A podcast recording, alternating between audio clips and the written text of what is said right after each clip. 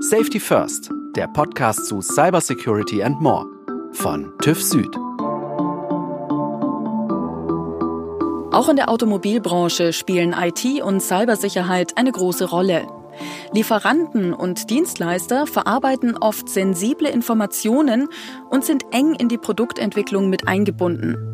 Die Automobilhersteller fordern von ihnen deshalb regelmäßig einen Nachweis, dass sie ihre Anforderungen zur Informationssicherheit auch erfüllen. Der Prüf- und Austauschmechanismus TISAX soll diesen Prozess für alle Beteiligten deutlich verbessern. Mein Name ist Schling Golmetzer und ich begrüße euch zu einer neuen Folge von Safety First. Was genau hinter diesem TISAX steckt, darüber sprechen wir mit Richard Ark.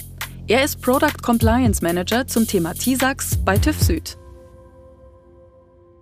Jetzt darf ich dich erstmal begrüßen. Äh, schön, dass du Zeit hast und dass du mit dabei bist beim Podcast, Richard. Herzlich gerne. Danke, dass ihr mich eingeladen habt. Richard, äh, IT-Sicherheit in der Automobilbranche ist ein sehr zentrales Thema. Zum Beispiel, wenn es auch um den Umgang mit vertraulichen Daten bei der Prototypenentwicklung geht oder darum, wie so ein digitales Steuerungssystem im Fahrzeug umgesetzt wird. Die Hersteller erwarten da von ihren Lieferanten hohe Standards bei der IT-Sicherheit. In dem Zusammenhang fällt jetzt auch immer öfter der Begriff TISAX. Vielleicht kannst du uns kurz erklären, wofür steht denn dieser Begriff und warum ist TISAX so wichtig für Zulieferer der Automobilindustrie? Also TISAX steht erstmal für Trusted Information Security Assessment Exchange. Es ist halt eben so, äh, wie du schon sagtest, der Schutzbedarf für die Informationen ist äh, nicht ganz gering und jeder Hersteller möchte sicher gehen, dass seine Lieferanten die Geschäftsgeheimnisse, die ihm übertragenen Informationen oder ähnliches halt eben äh, angemessen behandeln und schützen. Und das wurde halt eben früher, wie in allen anderen Branchen auch so gemacht, dass man ähm, Lieferantenaudits gemacht hat. Das heißt, man hat seine eigenen Prüfer, auch externe, zu seinen Lieferanten geschickt und hat sich da von dem Stand der Dinge überzeugt und einfach mal mit denen durchdekliniert, wie der Schutzbedarf denn erfüllt wird und wie das Ganze aufrechterhalten wird. Also jeder Autohersteller einzeln für sich sozusagen. Ja, ganz genau. Vor allem muss man dann halt eben sagen, wenn der Lieferant für mehrere Hersteller gearbeitet hat, dann äh, kann das schon mal vorkommen, dass man mehrfach im Jahr überprüft wird zum selben Thema, möglicherweise sogar von derselben Branche.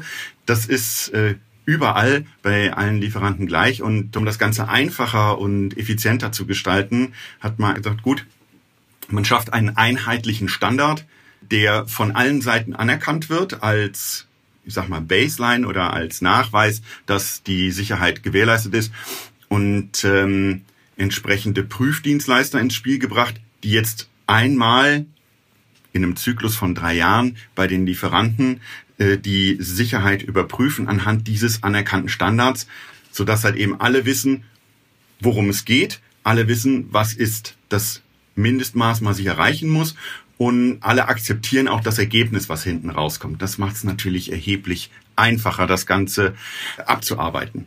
TISAX äh, gibt es allerdings noch nicht allzu lange. Äh, ist es denn schon als äh, Standard tatsächlich, hat sich schon durchgesetzt? Ja, also in der Automobilindustrie hier, äh, zumindest aus Deutschland heraus betrachtet, auf jeden Fall. Das ist ganz klar erkennbar genauso wie auch international die, die Zahlen der Assessments und Prüfungen halt eben steigen, so dass man durchaus sagen kann, der Standard gewinnt auch international an Bedeutung. Im Moment ist es tatsächlich noch so, dass es sich zu einem großen Teil in Deutschland und aus Deutschland heraus bewegt, aber äh, der, der Anteil der internationalen Prüfungen steigt stetig. Natürlich, es werden auf der ganzen Welt Automobile gebaut und es muss an jedem Standort klar sein, nach welchen Spielregeln eine Information geschützt wird. Müssen denn da auch ganz äh, kleine Zulieferer oder auch Firmen außerhalb der eigentlichen Automobilbranche, also beispielsweise Kreativbranchen, Werbeagenturen, sagen wir mal freie Fotografen oder äh, Eventmanagements, diesen hohen TISAX-Anforderungen genügen? Also grundsätzlich ist es so, dass äh, vollkommen ohne Ansehen der Unternehmensgröße die Verpflichtung ausgesprochen wird, den, den Standard äh, zu erfüllen. Das kommt halt immer auf den OEM an, das heißt der, äh, der Automobilhersteller wird seine Lieferkette da entsprechend informieren und ansprechen, beziehungsweise den Nachweis einfordern. Und dann ist es letzten Endes äh, egal, an welcher Stelle in der, in der ganzen Kette man mit sensiblen Informationen in Berührung kommt. Also es kann durchaus auch eine kleine Werbeagentur sein oder ein, oder ein Fotograf, eine kleine Videoproduktionsfirma. Das ist durchaus möglich und auch die müssen dann nachweisen, dass sie letzten Endes auf dem vom Standard geforderten Niveau arbeiten.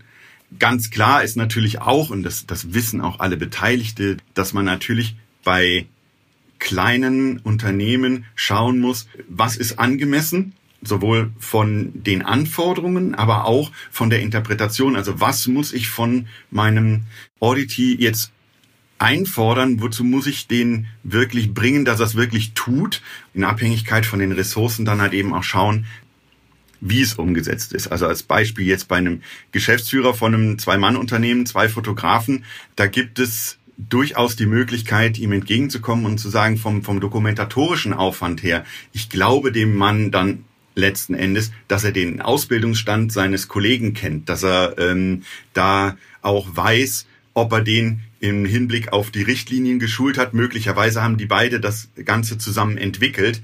Ähm, da kann man möglicherweise an der einen oder anderen Stelle im Standard ein paar Abstriche machen.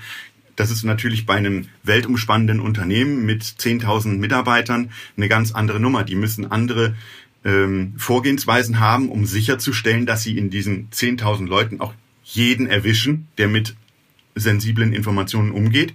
Aber im Grunde genommen ist es tatsächlich so, dass alle denselben Standard erfüllen müssen, ja. Aber jetzt kommen wir doch äh, direkt mal zu diesen Anforderungen. Du hast mir im Vorgespräch auch erklärt, es gibt äh, verschiedene Level von Anforderungen. Und wie du gerade sagst, also kleinere Unternehmen haben jetzt wiederum nicht ganz so hohe Anforderungen wie ein äh, großer Global Player, der da beispielsweise geprüft und zertifiziert werden muss. Was sind denn genau die Anforderungen? Also worum geht es da hauptsächlich? Welche Sachen werden da abgefragt und abgeprüft?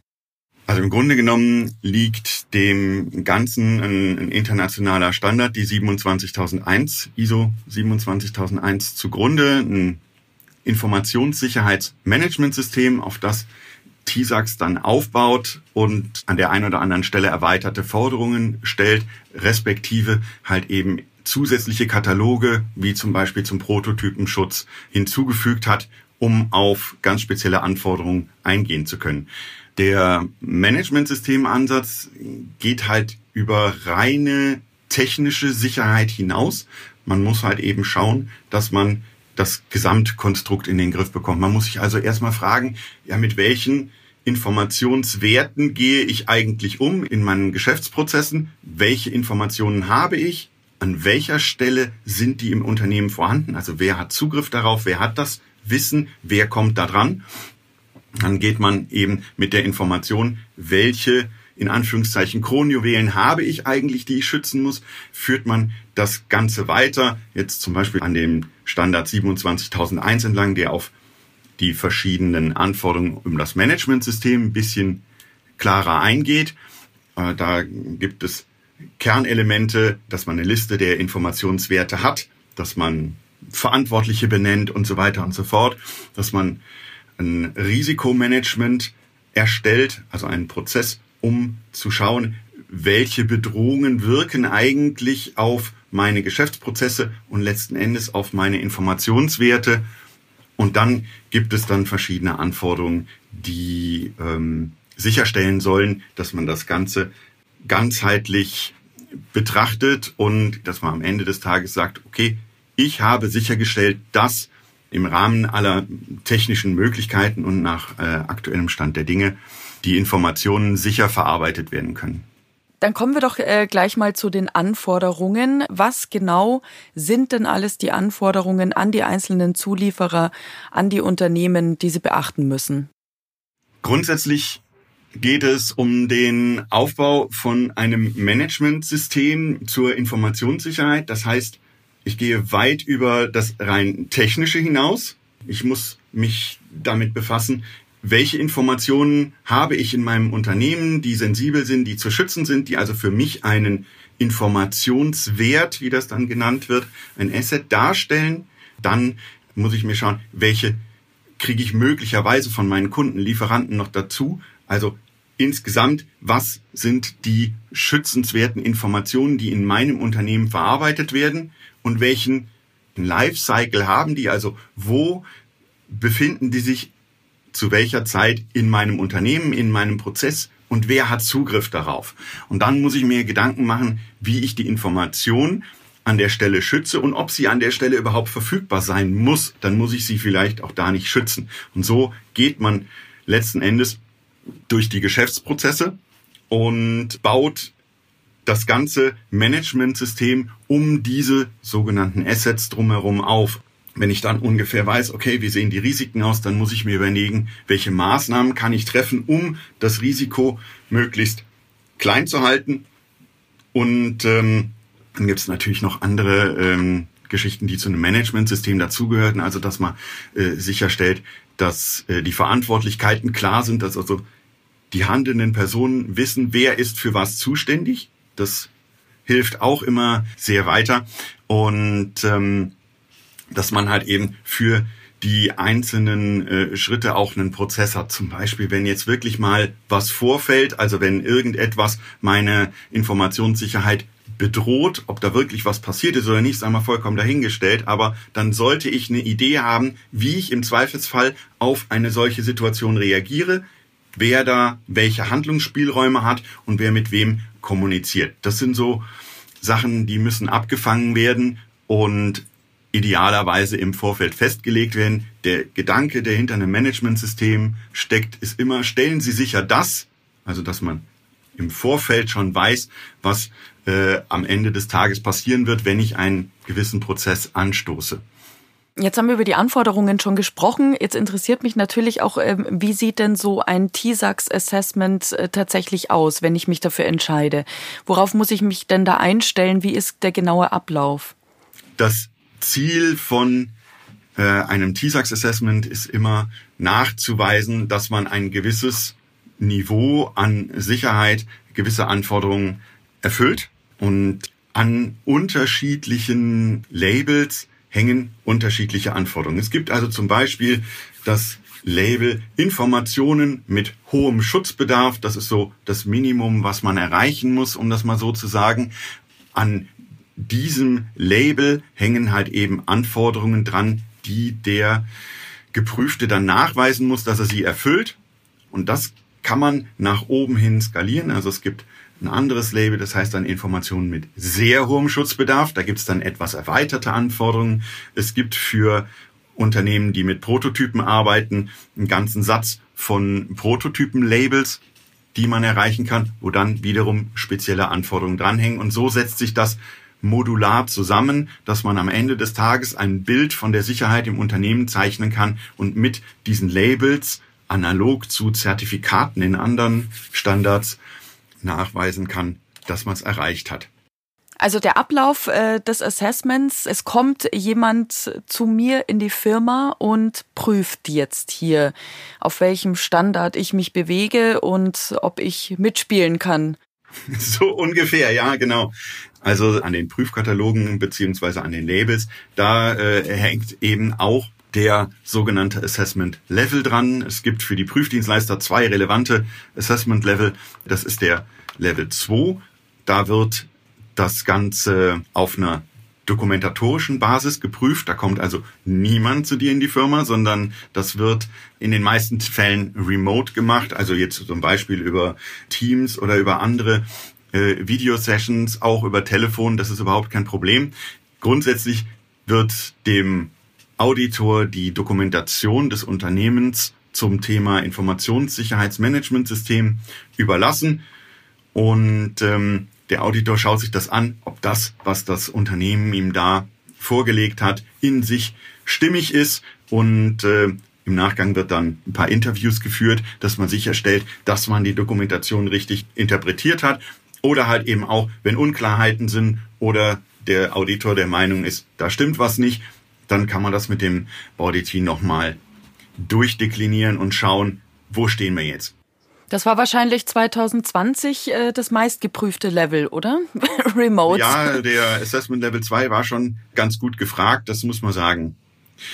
Da, wo es eine 2 gibt, gibt es möglicherweise auch eine 3. Und äh, der Assessment Level 3 wäre dann das Pendant dazu. Der Auditor kommt, wie du es eben schon gesagt hast, vor Ort und überprüft das Ganze tatsächlich lokal, so dass man alle Elemente hat, die sich so im Auditgeschäft etabliert haben, Interview führen, man schaut sich zusammen die Dokumentation an, lässt sich Nachweise zeigen, geht aber auch live auf die Systeme drauf, schaut sich an, wie ist es umgesetzt und ähm, macht natürlich zum Thema physische Sicherheit einen Rundgang und, und, und schaut sich an, wie ist das Ganze da umgesetzt.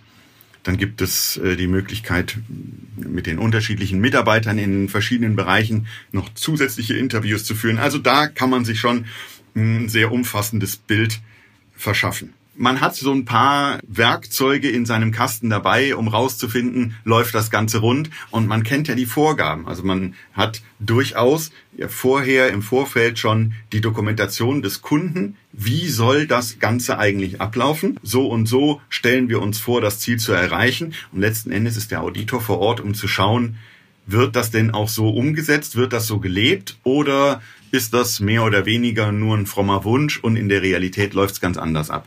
Die, äh, die oberste Leitung, wie man das dann im Rahmen von Managementsystemen gerne nennt, die Geschäftsführung, muss das Ganze natürlich wollen, nach vorne bringen und beschließen und, und dann halt eben da auch mit am Ball bleiben. Aber es wird natürlich auf allen Ebenen im Unternehmen umgesetzt. Ganz klar, es müssen alle mitspielen, damit das Ganze so ineinander greift, wie ein Managementsystemansatz das eigentlich erwarten würde. Jetzt nochmal zu den Standards. Du hattest eine Norm bereits erwähnt, die ISO 27001. Die ist ja international führend und auch anerkannt. Warum genügt das der Automobilbranche nicht? Worin genau liegt denn da der Unterschied zu TISAX? Ja, die 27001 ist, hast du schon gesagt, ein international anerkannter Standard. Da haben furchtbar viele Menschen dran mitgearbeitet.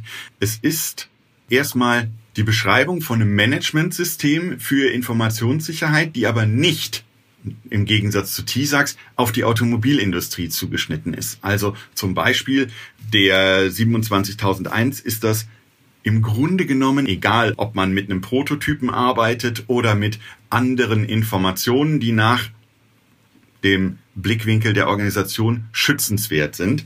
Das ist natürlich bei TISAX nicht so. Das ist ganz speziell auf einen äh, Industriezweig zugeschnitten. Zudem ist es halt eben so, der Blickwinkel ist ein anderer. Also bei einer 27001 entscheidet sich das Unternehmen, wir brauchen ein Managementsystem, um die Informationssicherheit bei uns zu verbessern. Schaut also von innen heraus auf ihr eigenes Managementsystem und versucht das kontinuierlich zu verbessern. Bei TISAX ist es so, da wird aus Sicht der OEMs auf das ganze Informationssicherheit-Management geguckt, also von außen drauf. Das, glaube ich, sind so die im groben und ganzen gravierendsten Unterschiede. Der Blickwinkel, von dem draufgeschaut wird und dass das eine international und allgemein gültig zugeschnitten ist und das andere für eine Branche sehr spezifisch erarbeitet wurde. Lieber Richard, ganz herzlichen Dank. Vielen Dank, dass du dir Zeit genommen hast. Danke euch für die Chance und äh, ja, dann viel Erfolg noch. Alle Folgen von Safety First gibt es unter tuffsud.com slash podcast. Wenn ihr in Zukunft keine Folge verpassen wollt, dann abonniert uns auf vielen Podcast-Plattformen oder Podcast-Apps. Vielen Dank fürs Zuhören, bis zum nächsten Mal und stay safe. Safety First ist eine Produktion von TÜV Süd. Moderation Schlien Gollmitzer. Redaktionelle Umsetzung und Produktion Ikone Media.